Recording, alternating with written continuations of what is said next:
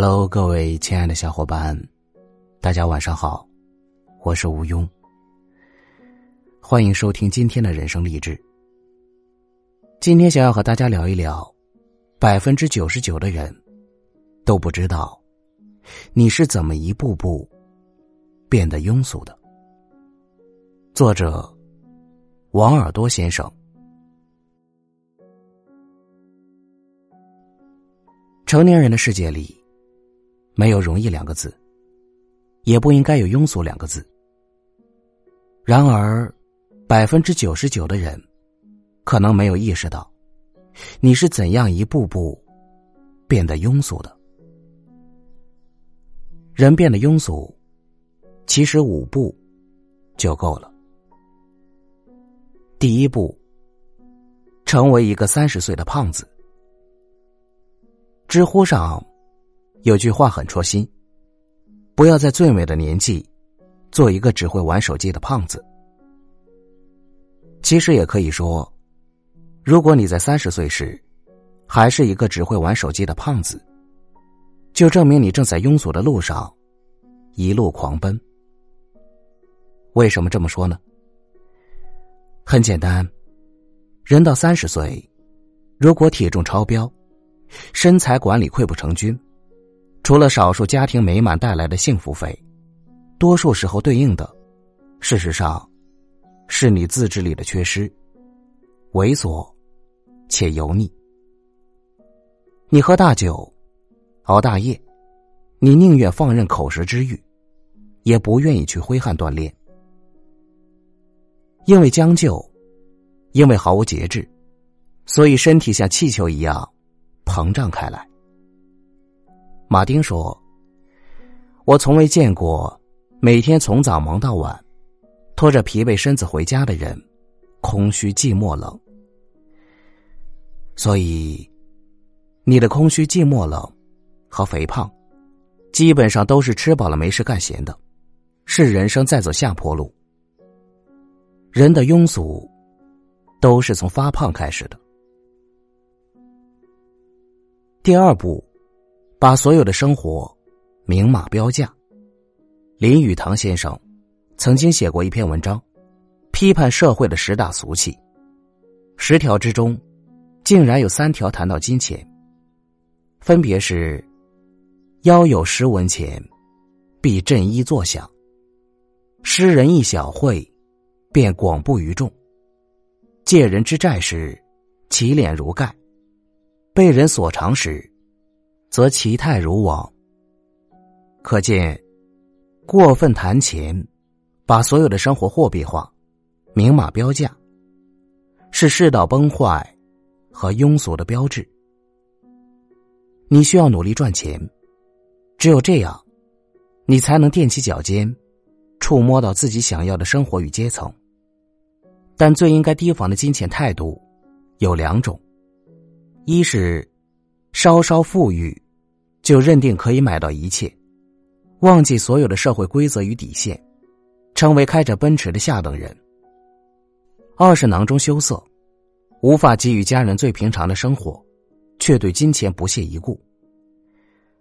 尤其是前一种，唯恐天下不知道自己有钱，对他人的帮助如同施舍，轻狂又轻浮。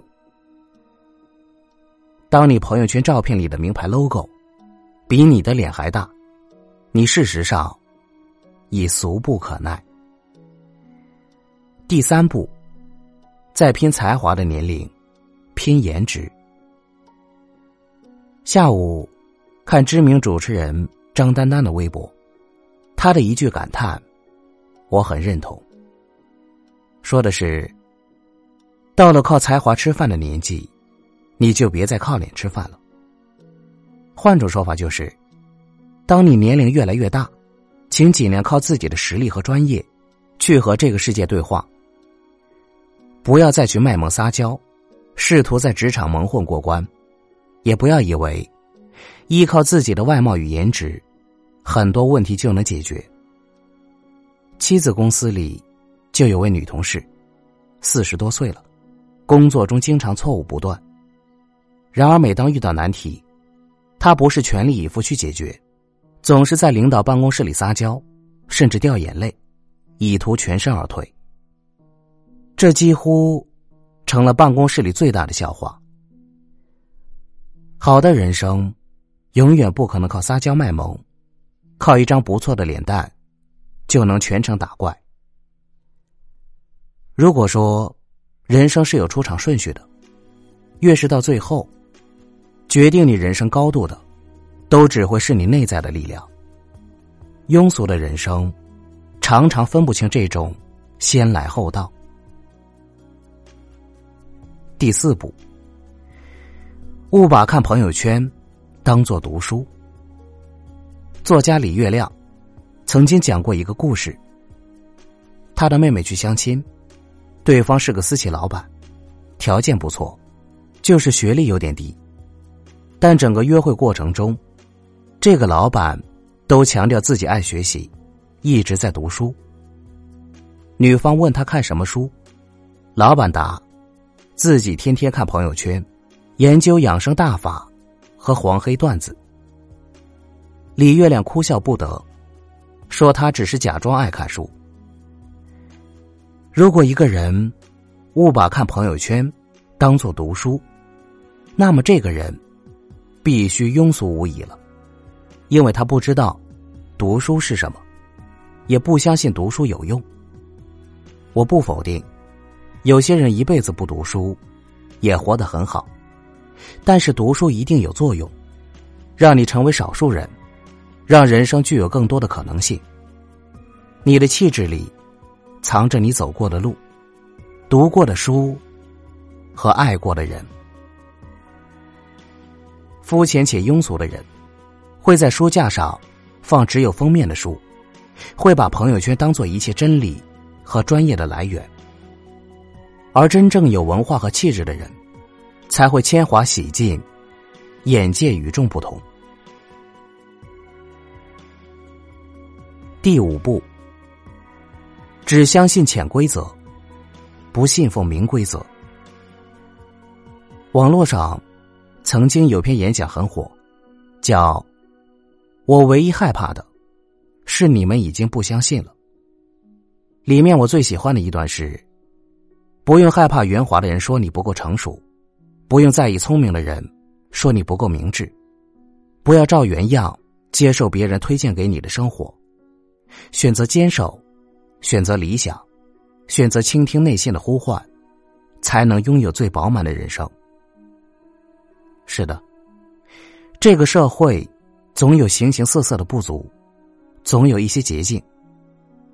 但平庸和饱满的人生区别在于，有人丢失了自己内心的丰富和宁静，只相信潜规则；有些人却一直把玩命工作当做最好的活法。马云连续四次创业失败，抱头痛哭；刘强东三十四岁，一夜白头。他们挺过艰难的时刻，终于出人头地。你隔壁的年轻人，周末都在出差，一年内晋升了三级，成了总监。过早给自己设定限制和禁区，你的路只会越走越窄，人生越来越平庸。把日子活成一潭波澜不惊的死水。一个人的庸俗气到底是怎么来的？就是你无自律，太功利，不学习，既弄错了人生的出场顺序，又日复一日沿着同样的路径行走，在小的世界里打圈，活成了普通的人生，并不可耻，正常且阳光就好。最可怕的事情，莫过于世界很大，道路漫长，你却过上了一眼可以看到尽头的人生。